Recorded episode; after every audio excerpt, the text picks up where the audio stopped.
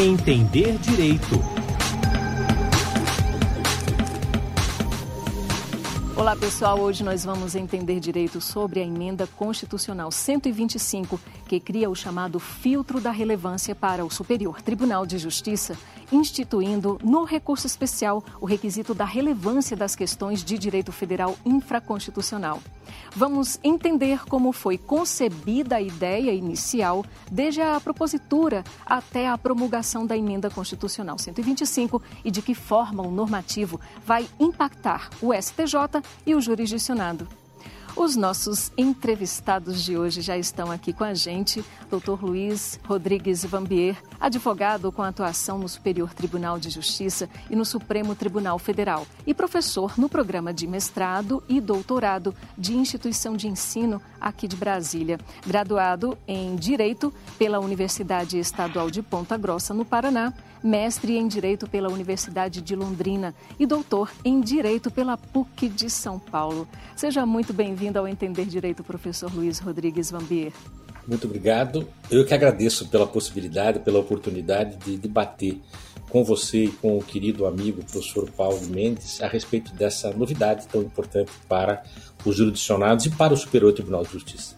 Gratidão toda nossa, como o professor Vambier antecipou, o nosso outro convidado é Paulo Mendes, pós-doutor em Direito pela Universidade Federal da Bahia, doutor e mestre em Direito pela Universidade Federal do Rio Grande do Sul, professor na graduação, na pós-graduação, no mestrado e no doutorado de instituição de ensino em Brasília. Ele também é procurador da Fazenda Nacional, coordenador geral da atuação da Procuradoria-Geral da Fazenda Nacional no STF. Professor Paulo Mendes, também seja muito bem-vindo aqui ao Entender Direito de hoje. Olá, para mim é uma grande alegria poder é, conversar um pouco né, sobre esse tema que é dos mais relevantes atualmente para o nosso sistema de justiça, sobretudo ao lado né, de um dos nossos grandes professores, um dos maiores juristas do país, professor Vambier, é, ou Vambier, e que esse dilema é, aí para mim, para mim é uma, uma grande honra e grande alegria. Bom, mas eu vou chamar então o Vambier, como a gente já acertou direitinho, né, professor Vambier? Vamos lá. Tá Antes Antes de a gente falar especificamente sobre esse novo instituto para o Superior Tribunal de Justiça, que é o filtro da relevância, eu acho que é bem importante aí a gente começar pela missão constitucional do STJ de uniformizar a interpretação da legislação federal. Começando pelo senhor professor Paulo Mendes. O senhor poderia explicar por que o STJ foi criado e qual o seu papel no ordenamento jurídico brasileiro? Fátima, essa é uma das perguntas, ao meu ver, é, mais importantes que nós temos para pensar esse filtro, né, esse requisito de admissibilidade que foi é, criado para o recurso especial. Se nós é, olharmos para a Constituição com atenção, nós temos comandos muito é, fortes e significativos, no sentido de que nós precisamos viver em um ordenamento jurídico que nos confira isonomia e segurança jurídica. Esses comandos acabam é, refletindo completamente na estrutura das cortes e na forma como nós devemos pensar o Poder Judiciário. Se nós olharmos né, o artigo 105 da Constituição, fica muito claro para os operadores do direito que o Superior Tribunal de Justiça ele foi criado com a função precípua de uniformização do entendimento sobre a legislação infraconstitucional. Ou seja, é um tribunal de cúpula que tem por finalidade precípua informar os jurisdicionados sobre o conteúdo normativo do direito em vigor. Então, essa é uma percepção é, das mais relevantes para nós entendermos que o Superior Tribunal de Justiça não pode ser visto simplesmente como mais uma instância, uma terceira instância do Poder Judiciário.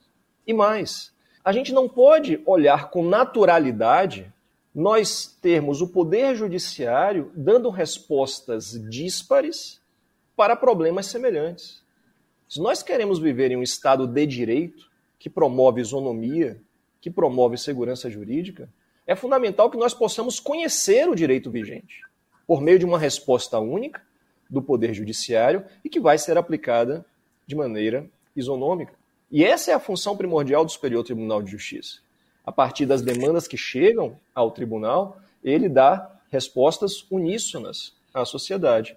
E me parece que o filtro da relevância vem ao encontro justamente dessa função, dessa missão constitucional do Superior Tribunal de Justiça. Professor Vambier, gostaria de complementar com alguma pontuação sua? Muito rapidamente, Fátima.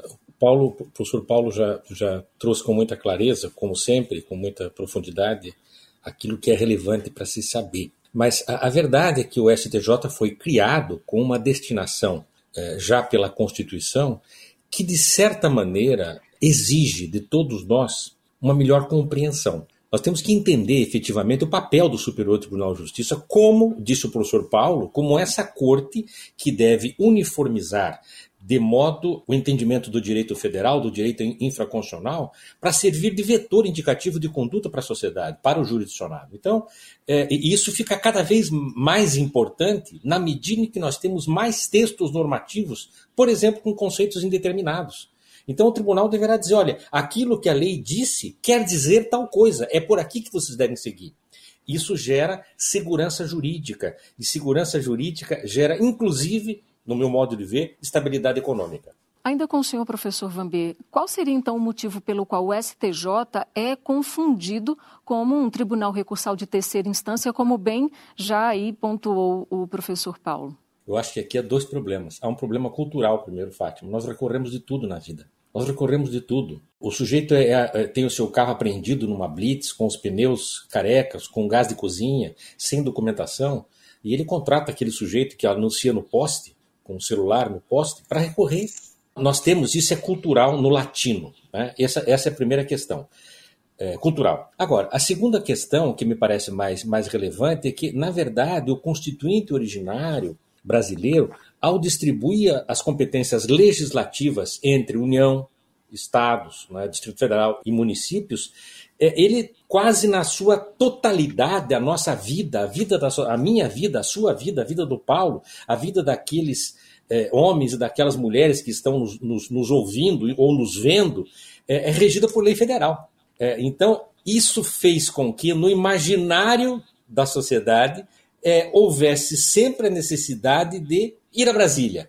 Ir a Brasília, na linguagem popular, significa se servir do recurso especial ou até do recurso extraordinário, na hipótese do Supremo Tribunal Federal, para obter uma decisão final. E essa não é a compreensão verdadeira que se deve que se deve ter, mas é um pouco do imaginário, em função dessa prevalência da norma federal regendo a nossa vida. Né? Nós somos um Estado federativo, temos essa divisão de União e Estados-membros, etc., mas o grosso da nossa vida do dia a dia é regido, é regido pela lei federal. Então, como nós temos, por decorrência de norma constitucional, né, essa atribuição a que fez referência o professor Paulo, muito bem já no início, de dizer o direito federal, de, de descrever aquilo, aquilo, interpretar e descrever aquilo que a lei é, determina que o cidadão faça ou proíbe que de fazer, etc., instaurou-se, eu diria assim, né, no íntimo da sociedade, essa ideia de que é um tribunal para resolver tudo.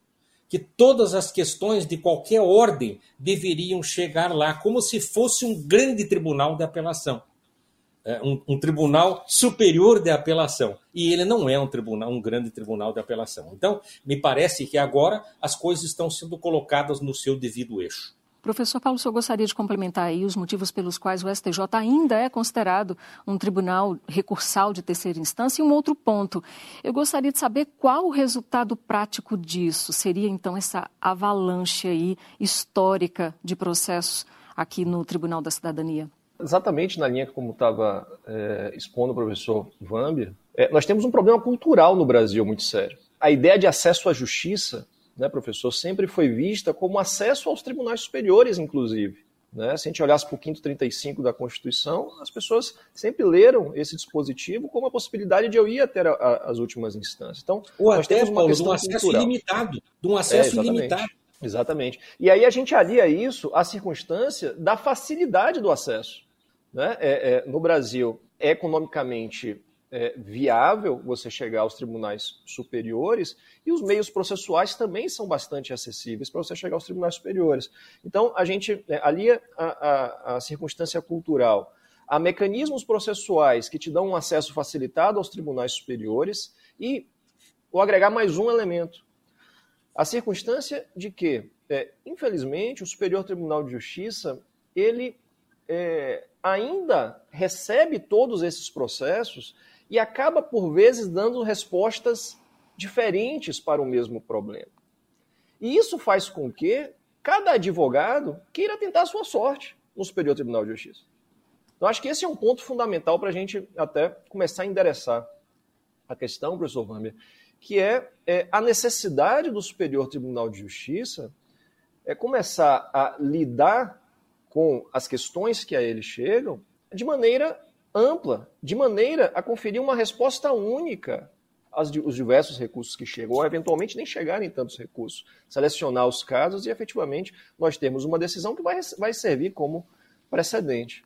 Então, nós, é, me parece que a gente tem que mudar é, questões culturais dos operadores do direito, a estrutura processual e também a postura do Superior Tribunal de Justiça, pra, para começar a utilizar dos mecanismos que já estão à sua disposição, como recursos repetitivos, por exemplo, cada vez mais, e agora do filtro da relevância, como um instrumento para que ele efetivamente dê uma resposta uníssona à sociedade e evitando assim, portanto, essa enxurrada de recursos que chegam ao Superior Tribunal de Justiça. Para a gente ter uma ideia, o STJ recebe hoje cerca de 400 mil processos por ano.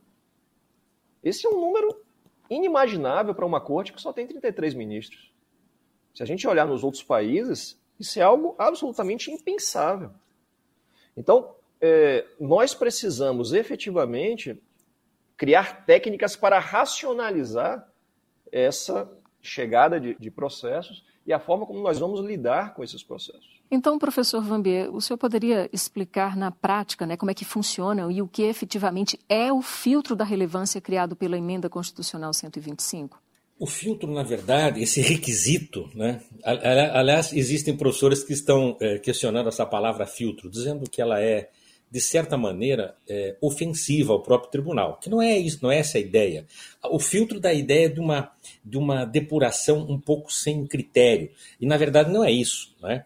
O, embora a gente vá usar essa expressão filtro, ela já, já se consolidou entre nós, na verdade, o requisito da relevância é, é mais um pressuposto, mais um dentre outros pressupostos de admissibilidade do recurso especial é, ao lado daqueles que já são conhecidos é, pelo nosso sistema, como o pré-questionamento da questão federal, o esgotamento das instâncias é, ordinárias, a impossibilidade de revolvimento de questões é, fáticas. Não é? o, o, STJ não vai rever o depoimento da testemunha, como se a prova pericial foi bem feita ou mal feita. Quer dizer, não é esse o papel que é um papel destinado às instâncias ordinárias. Né? Então, a criação pelo, pelo constituinte derivado de um novo requisito, desse requisito de admissibilidade ao, ao, ao, recurso especial, me parece que tem como objetivo, e nisso eu pego um pouco de carona na sua pergunta, na sua última pergunta para o professor Paulo, é, de certa maneira, racionalizar e otimizar o gerenciamento daquilo que a gente chamaria de acervo ou de estoque é, da Corte Superior. É possível a gente verificar já na justificativa da emenda, que não é recente, é de 2012, essa justificativa, lá se falava do, de um certo desalinhamento do Superior Tribunal de Justiça eh, diante da sua verdadeira vocação, vocação definida pela própria Constituição Federal. E, e, isso em decorrência desse excesso eh, de recursos, a que fez também referência o professor Paulo. Excesso de recursos, tramitando o tempo todo. Quer dizer, essa, essa, essa, essa tentativa, muitas vezes, quase lotérica, diz, bom, como o tribunal ainda não pacificou esse entendimento, vamos lá, vamos tentar de qualquer maneira ver se a gente consegue uma decisão favorável. Como disse, eh, me, eh, me refiro mais uma vez à fala do professor Paulo. Então, a ideia é basicamente essa.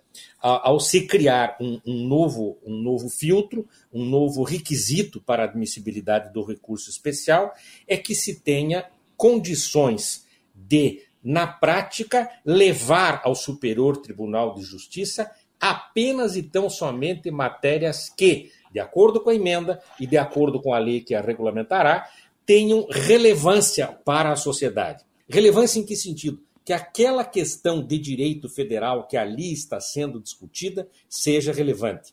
seja importante, seja capaz de, na medida em que decidida, servir de norte para a sociedade, servir de norte para, como eu disse há pouco, como um vetor indicativo da conduta que a sociedade deva ter diante daquele determinado fenômeno jurídico, daquela questão jurídica ali, ali posta.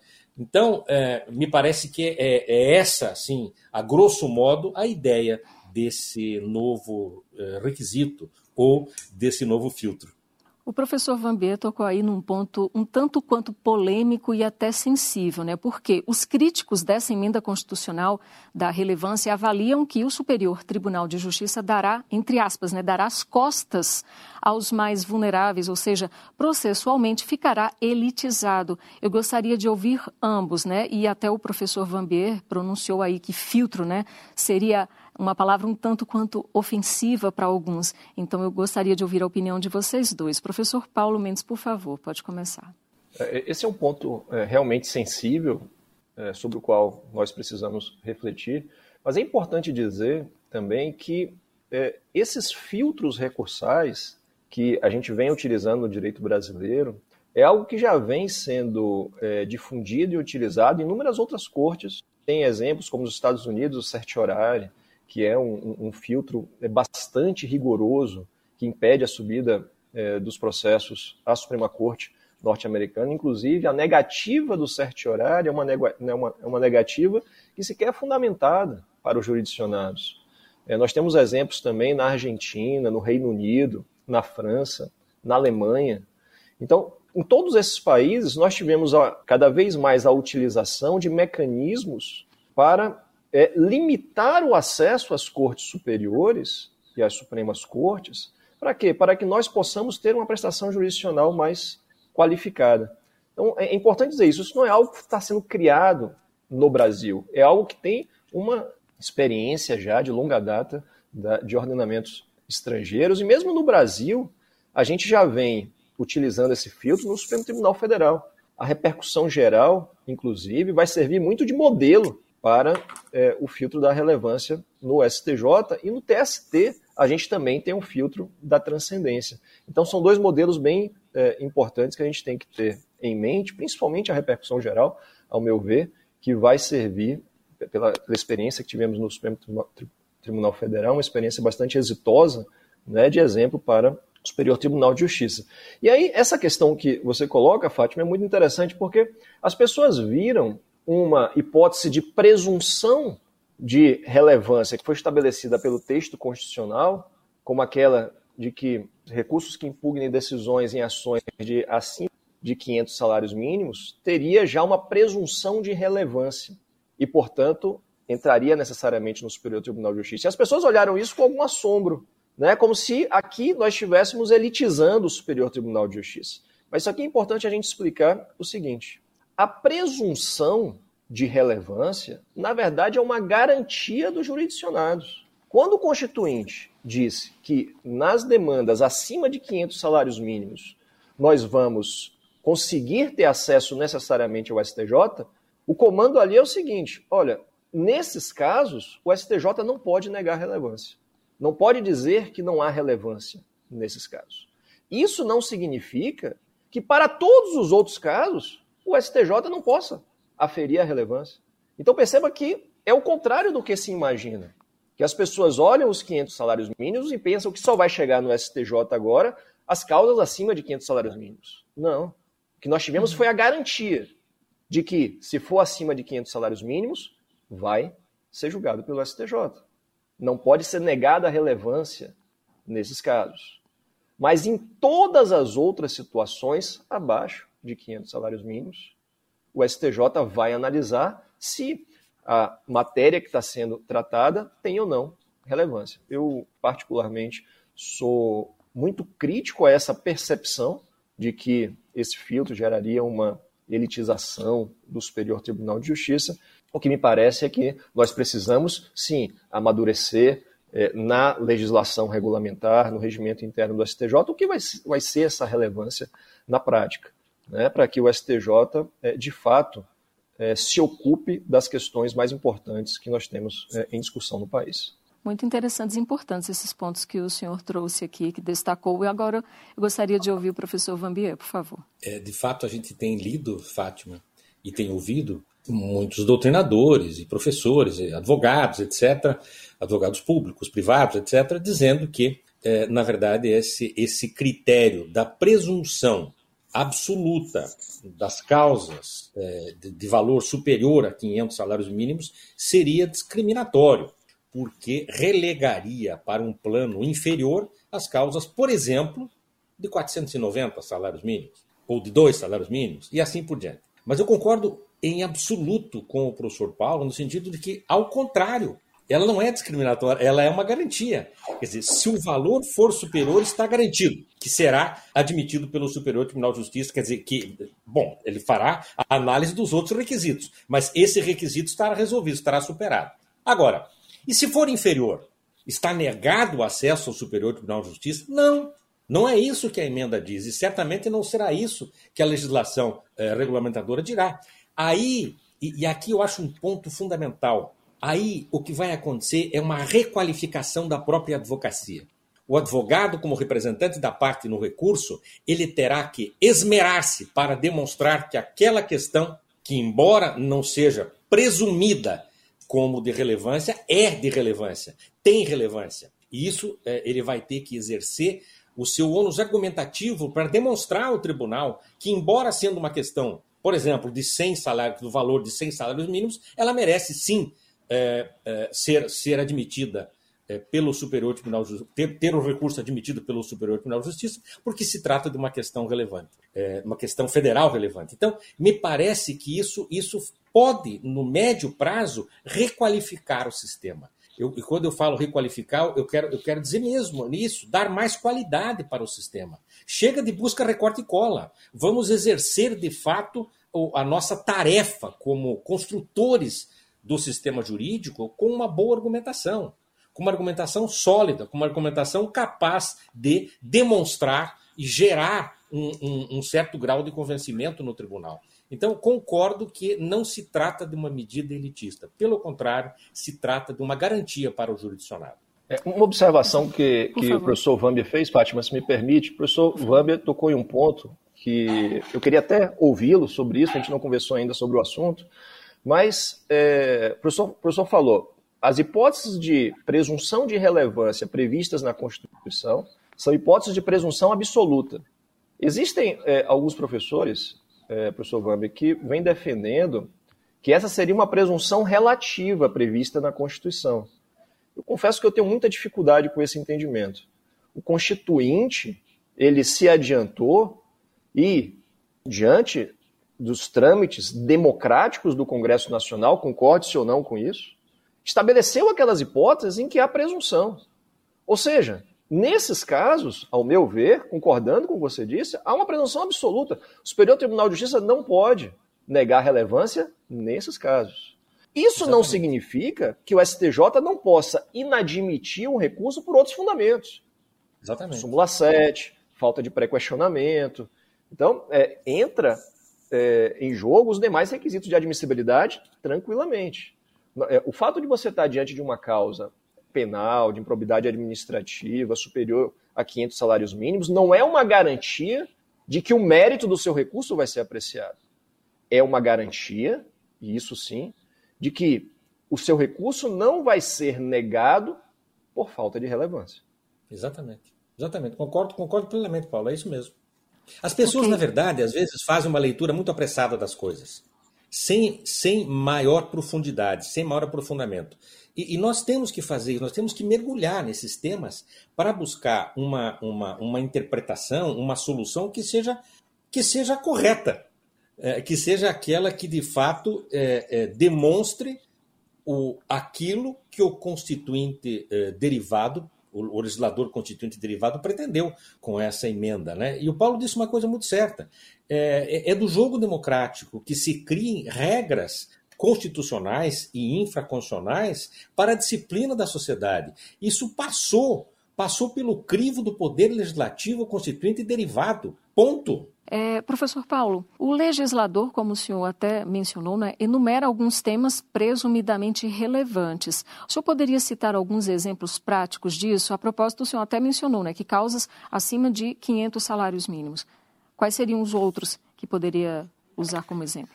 Esse é um tema é, dos mais relevantes porque é, envolveu muita, é, muitas discussões no Congresso Nacional quando da, da, do trâmite né, da emenda constitucional. É, e é algo que é diferente da repercussão geral, né? porque na repercussão geral a gente não tem uma previsão no texto constitucional de temas com presunção de repercussão geral, diferentemente do que aconteceu com a relevância. E isso tem muito a ver com o que o professor Vamber disse no início da nossa conversa sobre a cultura de acesso aos tribunais superiores. Não é, professor? A gente é, é, tem essa cultura muito arraigada entre nós, e aí o Congresso Nacional, diante desse filtro, ele é, naturalmente ficou receoso de que determinadas causas que os congressistas entendiam relevantes não chegassem ao Superior Tribunal de Justiça. Como se isso fosse uma negativa de acesso à justiça, quando a gente, na verdade, está falando na ressignificação dessa ideia de acesso à justiça. Então, é, no Congresso Nacional, nós tivemos a definição de alguns temas em que haverá necessariamente presunção de relevância, que é o que acontece nas ações penais, nas ações de improbidade administrativa, nas ações acima de 500 salários mínimos. Mas o que é importante ser dito aqui é que, em primeiro lugar, esse rol não é um rol taxativo, isso é um rol exemplificativo. Tanto é que a própria Constituição previu, estabeleceu, que podem ser criadas outras hipóteses pelo legislador. E é interessante aqui a gente ver que a comunidade jurídica já vai se mexendo em várias frentes para tentar propor nessa regulamentação, por exemplo, é, que haja presunção de relevância sempre que o recurso especial for interposto pela linha C, ou seja, sempre que houver divergência jurisprudencial entre os tribunais. Que haja uma presunção de relevância sempre que a gente tiver um incidente de formação de precedente na origem, um IRDR, um IAC. E aqui é interessante, professor Vambi, aqui é uma forma de os tribunais da origem, em alguma medida, participarem da formação dos precedentes no STJ. Porque a partir do momento que o tribunal de origem entender que determinado tema é relevante, ele vai suscitar um IRDR, um IAC, e a partir de então, a gente vai ter uma presunção de relevância no Superior Tribunal de Justiça a ideia central é essa, que as hipóteses de presunção são garantias de acesso ao STJ, há a possibilidade de ampliação dessas hipóteses pela, pela lei regulamentadora. A comunidade jurídica já vem debatendo várias situações e que seria interessante, de fato, nós termos essa presunção. Agora, é, professor Vambia, de quem será a competência? Né? A quem caberá a análise do cabimento ou não de recurso especial para que seja, seja julgado aqui pelo STJ? Eu já vou te responder, mas eu, eu queria primeiro pegar carona nessa última claro. resposta do professor Paulo. Posso? Me permite? Por favor, claro. É sensacional essa hipótese que você traz, Paulo, é, de que é, na verdade, e isso acaba com uma reclamação que a gente tem ouvido há décadas, de que os tribunais estaduais regionais federais viraram tribunais de passagem.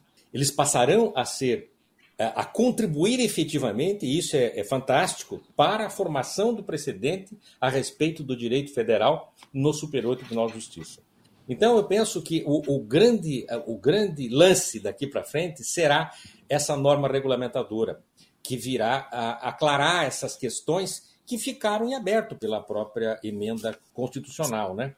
Então, veja, eh, por exemplo, né, uma questão que, que você citou, do IRDR ou do IAC, eu penso também na questão das ações coletivas, né, das ações, por exemplo, que envolvem direito ambiental. Será que não teria que ter já uma presunção na própria lei? Por diante, aí é, sucessivamente, não é? Essa análise, Fátima, ela, ela será feita. Bom, vamos ver como vem a lei, né? Vamos ver como vê essa lei regulamentadora. A gente espera que seja uma lei densa, uma lei que, que contribua efetivamente para a solução dessas questões que estão sendo levadas enquanto a gente está nesse certo vazio entre. É, é, é um certo vácuo que há entre a emenda é, constitucional, a, a, que, que, que é rígida, que está aí, e a futura, a futura lei. Né? Mas haverá que se é, é, estabelecer regra clara, expressa, para que se faça a análise da relevância capaz de, junto com os outros requisitos, e isso é um dado muito importante, eu falei, o professor Paulo falou, os outros requisitos não morreram. Os outros requisitos continuam lá. Eles continuam exigindo do advogado, da advogada, de quem for preparar o recurso, toda a atenção. Eles continuam exigindo é, é, que nós atentemos para a peculiaridade do, do, do, do, do acórdão de que se recorrerá para que se possa chegar efetivamente a ter o recurso admitido pelo Superior Tribunal de Justiça. Não vai se tratar só da relevância da questão federal. O, o tribunal fará a análise para, para decidir se se está diante de hipótese que deva o recurso subir para o Superior Tribunal de Justiça ou não, fará a análise da relevância, fará a análise da, da, da, da hipótese ligada à súmula 7, etc, etc, etc. Os outros requisitos continuam, é, é, salvo o melhor juízo, absolutamente íntegros e rígidos para que o recurso possa ter sucesso quanto à sua admissibilidade. E por que que, no caso da relevância, professor Paulo, o legislador presumiu algumas questões como relevantes, mas o mesmo não ocorreu na repercussão geral para o STF e no requisito do recurso de revista, que é a transcendência para o Tribunal Superior do Trabalho? Há aí algum motivo específico para tanto? Parece, Fátima, que aqui é uma, uma, um amadurecimento do sistema, né? Nós, quando, foi, quando chegou a repercussão geral, é, a gente não sabia exatamente do que se tratava, como ela iria funcionar na prática, e, portanto, é, o filtro da relevância chega agora com uma experiência de 15 anos de repercussão geral. Então, me parece que é natural que é, as coisas aconteçam é, de maneira distinta, né, com os, os aprimoramentos que o Congresso é, entendeu pertinentes. Aprimoramentos, é, entre aspas, né? A gente falou que isso decorre do do, do debate político né, do Congresso Nacional, mas há muitas críticas né, para essas presunções, ainda mais a forma como elas foram feitas. Né, é temas específicos, né, penal, improbidade administrativa, questões eleitorais e é, questões relacionadas a, a, valor da causa. Então há muitas críticas, no particular, a essas escolhas que foram feitas pelo Congresso, mas é, é legítimo do, do, jogo democrático e é uma decorrência do amadurecimento do tema. Mas, Fátima, também aqui, é, pegando carona com o que é, o professor Vâmia estava tratando, eu queria é, abordar um tema sobre essa competência para dizer sobre a relevância, que me parece que é um dos mais importantes que a gente tem que enfrentar, que é o seguinte: o que será o filtro da relevância no Superior Tribunal de Justiça? Vai ser um instrumento para nós ficarmos negando a relevância a casos concretos? A recursos especiais específicos, ou vai ser um instrumento que nós vamos utilizar como uma porta de entrada para a formação de precedente. Ou seja, não só como um requisito de admissibilidade, mas também como uma técnica de julgamento para a formação de precedente. Por que, que eu digo isso? Porque nós temos hoje dois modelos no Brasil: o modelo da repercussão geral, Supremo Tribunal Federal, e o modelo da transcendência, no TST. O modelo da transcendência ele é muito mais voltado a casos concretos. Então, os ministros, caso a caso, vão negando transcendência aos recursos de revista. Isso, às vezes, gera respostas distintas do tribunal para os mesmos casos, para casos semelhantes. Diferente é o sistema da repercussão geral no Supremo. No Supremo, apesar de ser possível a negativa de repercussão geral para o caso concreto, no Supremo, a regra é que o reconhecimento da repercussão geral signifique a formação de um precedente pelo tribunal, uma resposta única do tribunal sobre o tema. Então, essa definição, para mim, é fundamental. Nós precisamos saber o que, que nós vamos ter com a relevância. E, na minha avaliação, o Superior Tribunal de Justiça vai alcançar os resultados que ele pretende se ele aproximar, na maior medida possível, o filtro da relevância à técnica de formação de precedente. Para quê? Sempre que ele entender que um tema é relevante, ele dê uma resposta única à sociedade sobre aquele assunto. E a partir daí nós temos as consequências processuais decorrentes dessa manifestação do STJ. E para o senhor, absolutamente perfeito, se me permite, absolutamente perfeito. Claro. É, é, essa, é esse. E é interessante como, como a, na vida as coisas amadurecem, né? As ideias amadurecem, as experiências amadurecem. E essa experiência da repercussão geral e a experiência mais recente da, da, da transcendência nos fazem buscar um modelo para a relevância. E me parece, de fato, que o modelo ideal é esse: que o Superior Tribunal de Justiça é, é, receba a relevância não apenas como um mecanismo para depuração da quantidade imensa, absurda, abusiva de recursos que lá chegam, mas que o faça é, conjuntamente com essa ideia de dar uma resposta uniforme para questões federais idênticas no país todo. Dizer, então, ele serve como filtro e ele serve como mecanismo também para a formação de decisões estáveis, né, dos tais precedentes a que tanto nós é, fazemos referência. Me parece que esse é o grande, é o grande, para usar uma expressão coloquial, é o grande pulo do gato aqui. É, é, essa norma ela terá que ter essa, esse cuidado, né? E a gente tem confiança de que isso será feito com muita, com muito carinho, com muito cuidado, com muita atenção pelo Poder Legislativo, com certamente com o apoio técnico do próprio Superior Tribunal de Justiça. É, e professor, é, é importante a gente é, dizer isso, porque a gente está falando aqui dentro do STJ, né? Está falando é, pra, para os muitos amigos que estão, que vão trabalhar com, com esse filtro no Superior Tribunal de Justiça. Então, é importante que os colegas é, tenham essa percepção, não, não, não utilizem esse filtro simplesmente para ficar eliminando o processo, porque isso não vai resolver o problema do Superior Tribunal de Justiça. Vão continuar subindo recursos e é isso que a gente quer evitar. A partir do momento que o Superior Tribunal de Justiça aproxima o filtro à técnica de formação de precedente, o que, que o STJ vai fazer? Vai dar uma resposta única para dizer, por exemplo, que esse tema não tem relevância. E a partir de então, não sobem mais recursos sobre aquele assunto. Então, é, me parece fundamental essa, essa percepção para, de novo, nós aproximarmos esse requisito de admissibilidade à técnica de formação de precedentes, para que o STJ possa é, realmente né, ter uma maior governança do seu acervo. E a gente espera muito, né, Fátima, que a própria lei é, resolva questões que estão pairando aí no ar. Né? Por exemplo, a parte propõe uma demanda cujo valor não consegue estimar e não se encaixa em nenhuma daquelas outras hipóteses de presunção de relevância. Depois, ela então, portanto, por essa razão, ela não tem a presunção. Ela terá que se esforçar, seu advogado, sua advogada, seu representante, enfim, eh, com capacidade postulatória, terão que se esforçar para demonstrar que há relevância ali. Se não obtiverem sucesso, o recurso eh, será barrado por falta desse requisito. Muito bem. Depois, quando da decisão de liquidação, por exemplo, ele chega a um valor de 501 salários mínimos. Olha que interessante.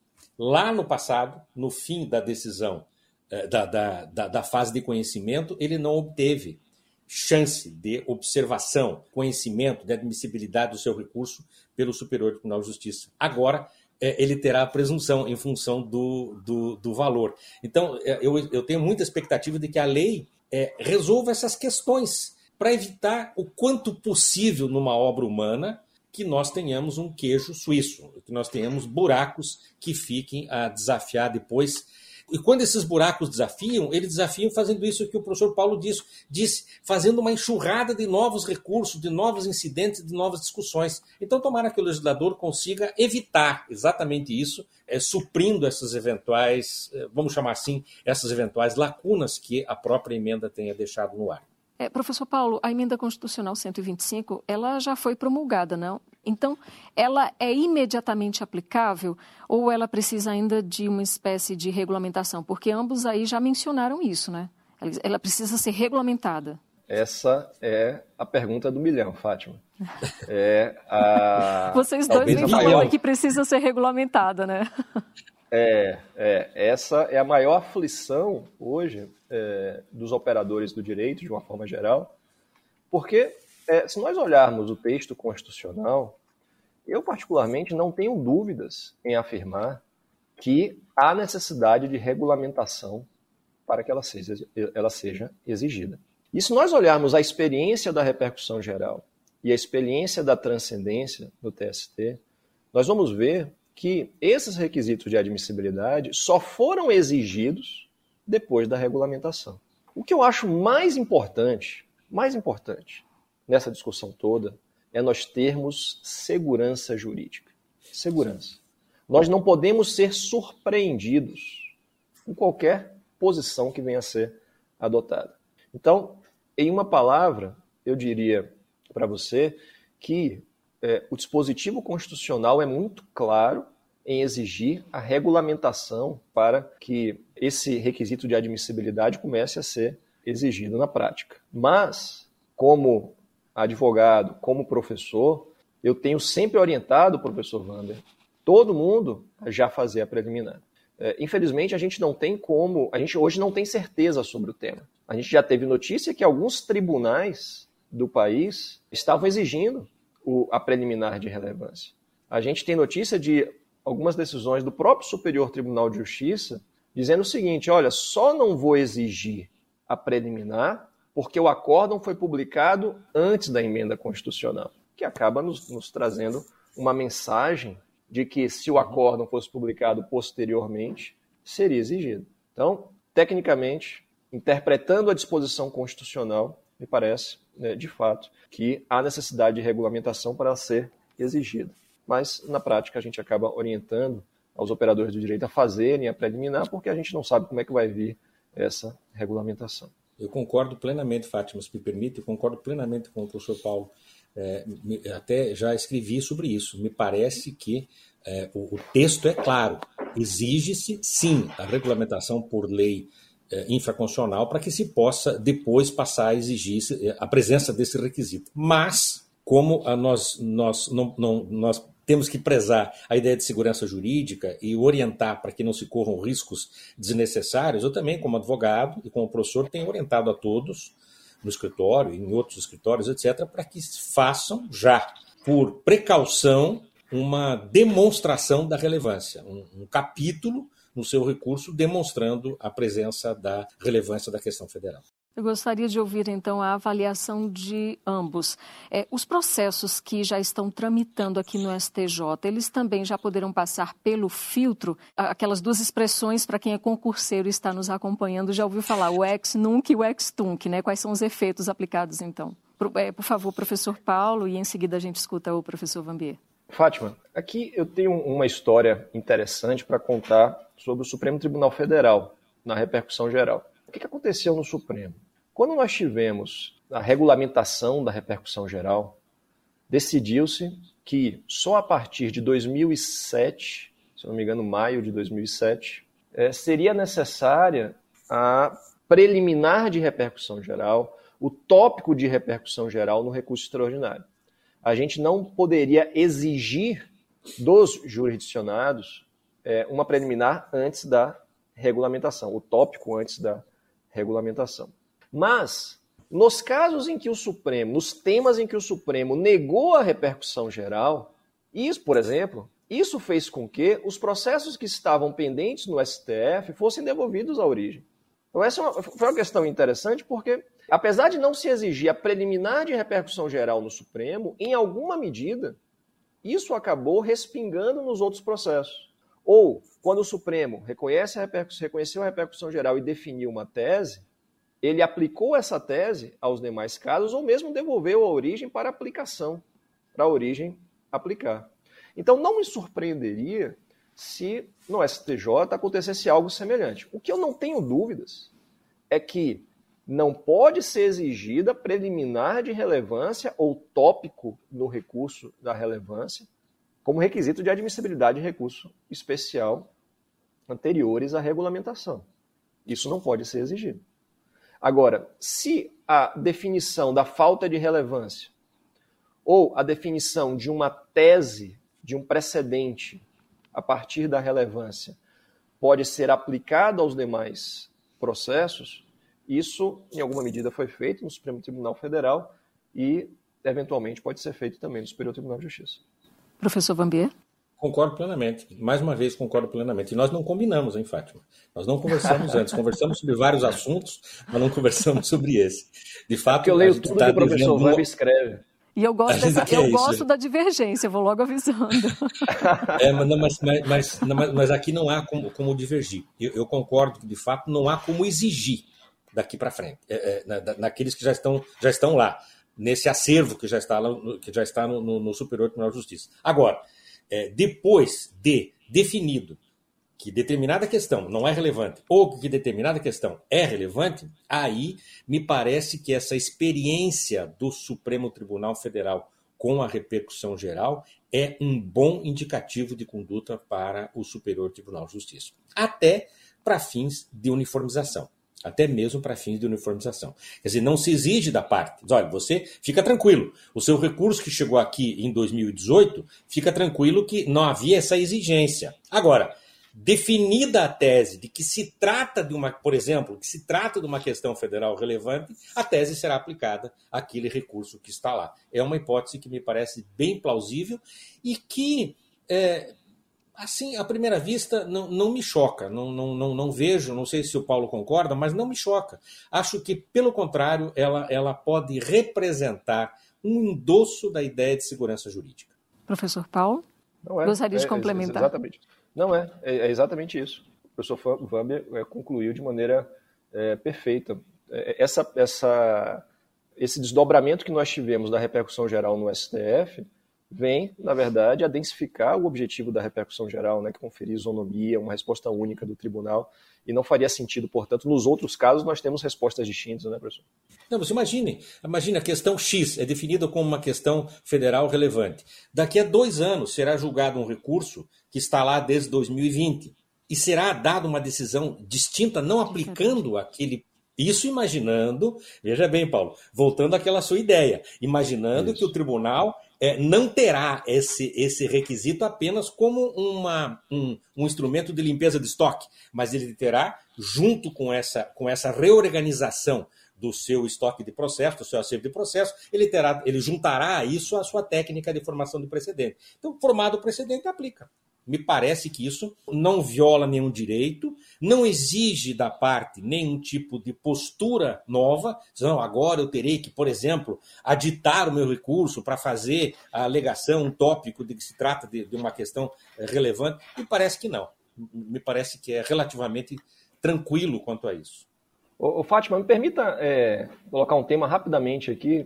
É, tem claro. alguns professores é, professor Vamia, que vem defendendo, vem conversando com alguns professores sobre isso, por exemplo, é, professor Mitidiero, professor Becker, professor Marchiori, que nós poderemos ter a inutilidade ou mesmo a extinção dos recursos repetitivos, da técnica de formação de precedente pelos recursos repetitivos. Porque a gente sabe que o STF não utiliza o recurso extraordinário repetitivo. Né? No STF nós temos a, os, as teses de repercussão geral e o STF é, tem aquele julgamento sobre o regime da repercussão geral e não utiliza essa nomenclatura, recurso extraordinário repetitivo. Será que isso vai acontecer também no Superior Tribunal de Justiça? Será que a relevância veio para, em alguma medida, substituir o recurso especial repetitivo e nós vamos ter, a partir de agora, temas de relevância que foram reconhecidos e aí formar um precedente de relevância e, portanto, o recurso repetitivo acabe é, perdendo um pouco é, de sua importância. Me parece uma ideia muito interessante, eu queria, é, fazendo o papel da Fátima, né, perguntando perguntar para o professor o que, que, ele acha disso aí. Você sabe que eu, eu, conversei também com o professor Becker e também com o professor Mitidiero a respeito desse tema. Eu os ouvi e fiquei impressionado com esse tipo de. de também com, com o Marchiori, esse tipo de argumentação. Me parece muito razoável mas acho ainda que dependerá um pouco da lei regulamentadora, dos Exato. termos dessa lei.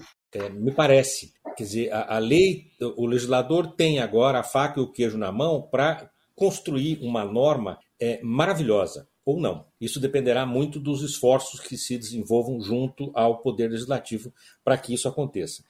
Acho que, teoricamente, isso pode acontecer sim, esse esvaziamento do recurso, do recurso é, repetitivo. Agora, a lei é, regulamentadora vai caber definir, por exemplo, os efeitos da decisão do STJ que negar relevância a uma determinada questão, por exemplo, e se essas decisões, se essas é, questões valerão apenas para, você trouxe isso também, para o caso concreto, como ocorre, é, como você também disse, na arguição de transcendência lá no plano do, do, do, do, do Superior Tribunal do Trabalho, na legislação processual trabalhista, ou vincularão os demais casos, etc., etc., como na repercussão geral. Então, é, eu, eu, tenho pensado bastante so, sobre isso, é, a partir dessa provocação, inclusive, desses três é, queridos amigos e professores, mas não consegui é, firmar uma posição. Sou bem honesto em dizer que tenho pensado bastante a respeito disso